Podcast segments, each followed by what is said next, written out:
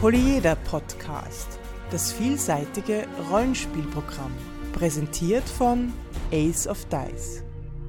Herzlich willkommen zur 28. Folge des Polyeder Podcast, fast live aus Wien. Heute zum Thema soziale Fertigkeiten. Mein Name ist Alexander. Mein Name ist Markus. Los geht's.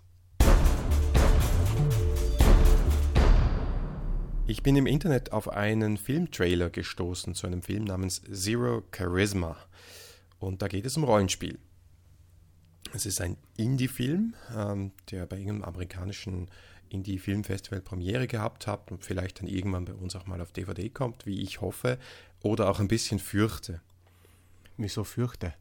Ja, weil die Hauptfigur in diesem Film wirklich der derbste Klischee-Nerd-Rollenspieler ist, also übergewichtig, immer noch bei seiner Mutter lebend und nichts anderes kennt in seinem Leben als eben sein Spiel.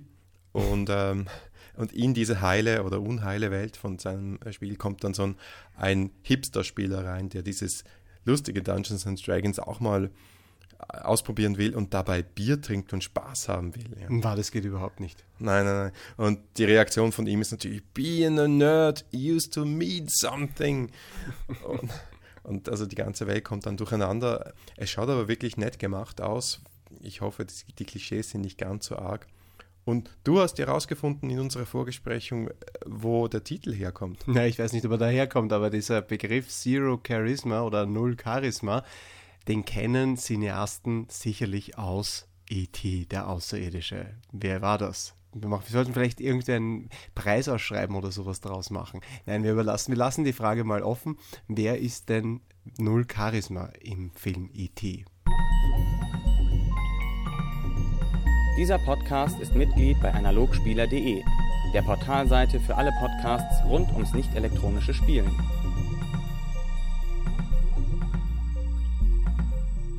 Charisma ist ja nachweislich die mächtigste Fertigkeit, beziehungsweise das mächtigste Attribut von allen, oder, Markus?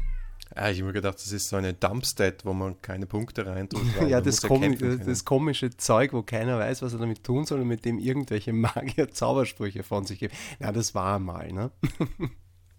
Aber stimmt, also äh, diese ähm, Charisma und, und die Fertigkeiten, die damit zusammenhängen, äh, die sozialen Fertigkeiten können wirklich ziemlich mächtig sein. Genau, das, deshalb haben wir Ihnen ein ganzes Thema oder wollen wir Ihnen das ganze Thema dieser Folge widmen.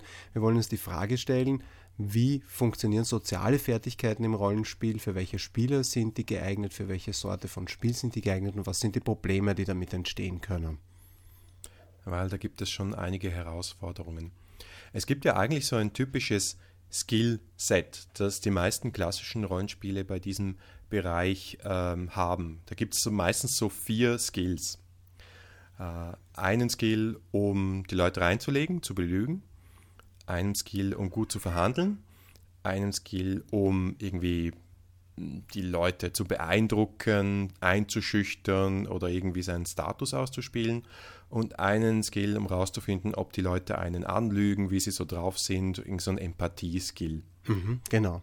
Das ist das berühmte Sense Motive, das wir aus D&D oder AD&D kennen. Genau, bei Cthulhu wäre es zum Beispiel Psychologie, bei Fate wäre es Empathy und so weiter und so fort. Mhm. Ja, das ist so ein Standard-Set, das stimmt, ja. Ähm, es hat sich irgendwie durchgesetzt. Früher war es einfacher, da gab es nur eines, das war das Charisma und das war's. Ne? Ja, genau. Aber äh, du hast vorher richtig gesagt, die, die Dinge, also gerade diese vier Skills, die können sehr, sehr mächtig sein, wenn man die geschickt einsetzt. Die können praktisch schon gepowergamed und missbraucht werden. Naja, schon. Also, wenn ich zum Beispiel an Sense Motive zurückdenke, also ich denke jetzt weit zurück, ich denke in die Zeit von AD und D, als es wirklich noch nicht so viele äh, Skills in dem Sinn gab. Und da war Sense Motive war eine so eine Geschichte. Und ich meine, man kann das schon irgendwie äh, missbrauchen und man kann den Meister, den Spielleiter schon damit zur Weißglut auch treiben, wenn man bei jedem NSC hingeht und sagt, ich mache jetzt Sense Motive. Ist mir der jetzt gut gesinnt? Hat der etwas zu verbergen? Hatte der eine schlechte Kindheit? Also man kann das, man kann es schon übertreiben mit diesen sozialen Skills. Ja, oder beim Detektivspiel der Klassiker lügt er, ich würfle gut.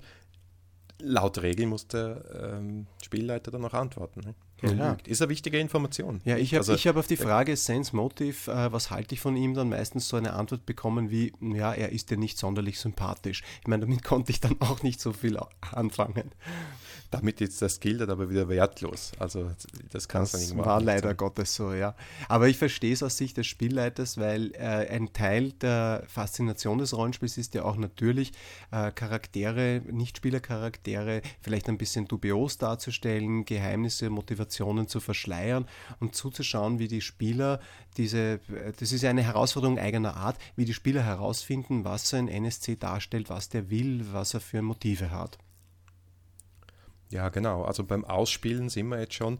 Das ist ja auch eine wichtige Diskussion, denn äh, es geht ja auch nicht nur darum, dass man würfelt normalerweise oder hm, normalerweise vielleicht zu viel gesagt. Manchmal würfelst du einfach und dann ist auch gut. Aber es geht ja um soziale Interaktion und ein Teil des Spielens ist ja auch soziale Interaktion. Also es stellt sich irgendwo die Frage, ein Spieler, der selbst ein guter Rhetoriker ist, hat wahrscheinlich auch einen hohen Rhetorik-Skill. Aber umgekehrt kann ein Spieler, der ein schwacher Rhetoriker ist, äh, unglaublich viele Punkte in Überzeugen oder in Diplomacy reingeben und das funktioniert dann. Das ist irgendwie wirklich eine schwierige Frage, nämlich sollten eigentlich Charaktere mit einem hohen äh, sozialen Skillwert äh, nur von Spielern verkörpert werden, die selber auch diese, dieses Skillset haben oder sollten sie gerade von Spielern, die dieses Skillset nicht mitbringen, äh, diese Werte haben? Also es mhm. ist. Also das ich will nicht sagen das Problem, aber das Spezielle an diesen Fertigkeiten ist das, dass sie eigentlich durch reines Rollenspiel ersetzt werden können. Man kann um sie herumspielen. Also, um das Beispiel herzunehmen, jemand, der rhetorisch sehr gut ist, aber sehr wenig Punkte in seine Rhetorik-Skills hineingibt, kann theoretisch und passiert auch praktisch einfach durch gutes Rollenspiel, durch gutes Quatschen um seinen schlechten Skill herumspielen. Ja, passiert, das stimmt, ja, das ist richtig. Ja. Ja. Das ist eigentlich unfair. Ja, ist eigentlich voll unfair, weil alle anderen Skills kann man nicht ausspielen. Ne? Ich kann ja vielleicht jonglieren, wenn ich ein guter Jongleur bin, aber ansonsten, aber ansonsten fällt mir nicht Singen, kochen. ja, stimmt, ja. ja. richtig, tanzen. Ja. Ja, und umgekehrt ist es auch ähm, eben, entweder ist es in einem Spiel, sind das die totalen Dump-Skills, äh, wo der Spielleiter auch drumherum spielt und sagt, naja, spielen wir einfach aus und fertig.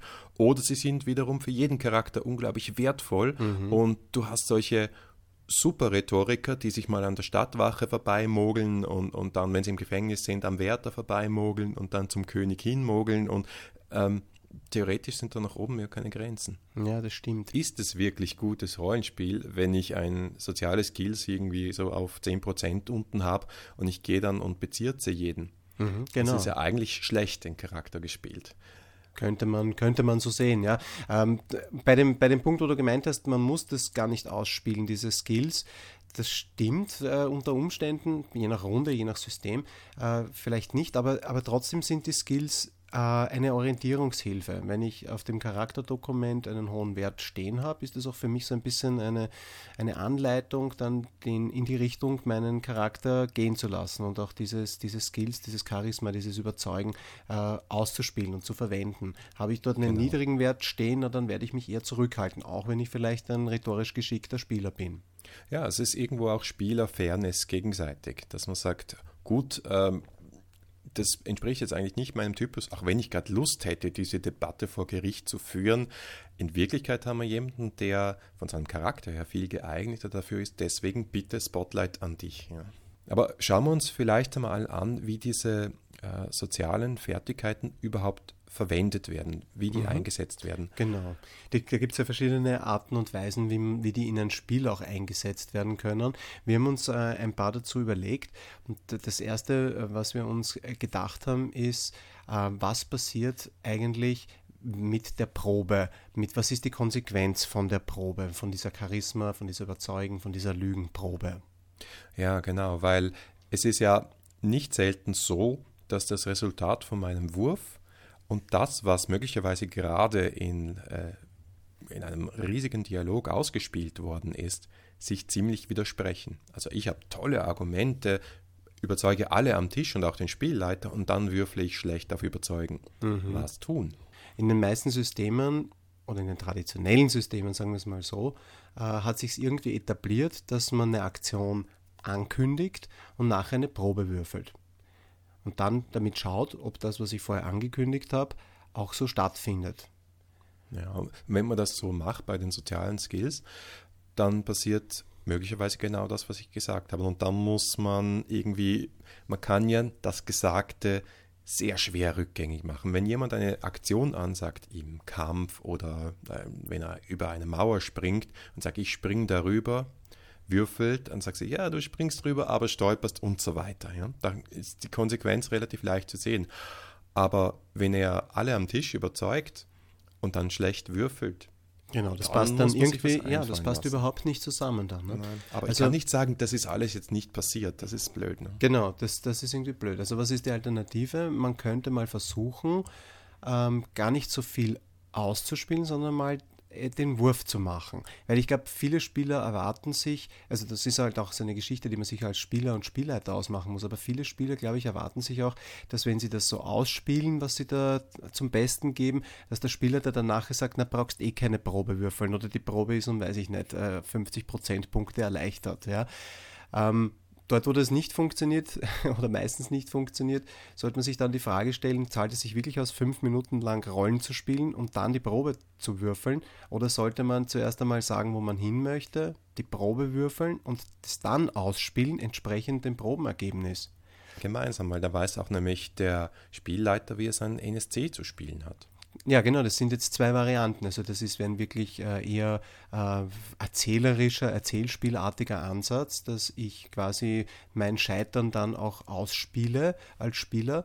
Ähm, der andere Ansatz wäre der, der, dass, ich, dass ich als Spielleiter von der Spielleiterseite mich einfach dann in meiner Reaktion als NSC ähm, so verhalte, dass es letztendlich auf das Scheitern oder auf den Erfolg hinausläuft. Also wenn ich beispielsweise, der, wenn der Spieler seine Probe verhaut hat, dass ich dann halt als NSC besonders hartnäckig bin und mich nicht überzeugen lasse oder dass ich die Lüge vielleicht durchschaue, obwohl er sie, obwohl er sie objektiv betrachtet relativ gut gebracht hat. Aber dass man halt das Probenergebnis dann in die Reaktion einfließen lässt. Ein weiteres Thema ist ja, ist, ist die, die Art und Weise, wie der Spielleiter da das beurteilt und da reagiert, ist da nicht irrsinnig viel Willkür drinnen? Oder öffnet dieses Prinzip soziale Interaktion im Rollenspiel zu bewerten, mit Probenergebnissen zu vergleichen und so weiter, öffnet das nicht ein bisschen der Spielleiter Willkür Tür und Tor? Wie siehst du das, Markus? Ja, schon. Also wenn man das so handhabt, dass man zum Beispiel dann Boni auf den Wurf gibt und äh, für gutes Rollenspiel und dann am Schluss gibt es noch Erfahrungspunkte für das gute Rollenspiel, dann ist natürlich ein sehr beredter Spieler, der irgendwie gerne im Spotlight steht, extrem im Vorteil. Und insofern, ja, finde ich es doch sinnvoll, eine Regelung dafür zu haben. Ja, es ist natürlich, soziale Interaktion lässt sich nicht leicht in Regeln fassen. Man kann es zumindest ansatzweise probieren und äh, ich möchte einen Ansatz hier vorstellen, den ich bei Destiny, äh, bei Destiny und Destiny Beginner durchgesetzt habe. Der bezieht sich zwar nur auf einen Teilaspekt, nämlich auf, den, auf die Moral im Kampf. Da kann man soziale, einen sozialen Skill, nämlich das Charisma, dafür verwenden, Gegner einzuschüchtern. Und ich habe es dort im Sinne eines, einer Kampfmechanik gelöst, dass man mit diesem Skill genauso quasi Schadenspunkte, aber halt demoralisierende Schadenspunkte, eine andere Kategorie von Schaden anrichten kann, die natürlich dann auch geeignet ist, einen Gegner letztendlich in die Knie zu zwingen, psychisch halt in dem Fall. Ich glaube, das ist auch eine gewisse Aufwertung für solche Skills, dass jeder sieht, die haben auch im Kampf eine Wertigkeit und die haben da einen Platz und insofern sind es auf jeden Fall keine Müllskills. Ich finde die Skills auch deswegen wichtig und sinnvoll in fast jedem System, weil man eben auch nicht alles ausspielen will und muss.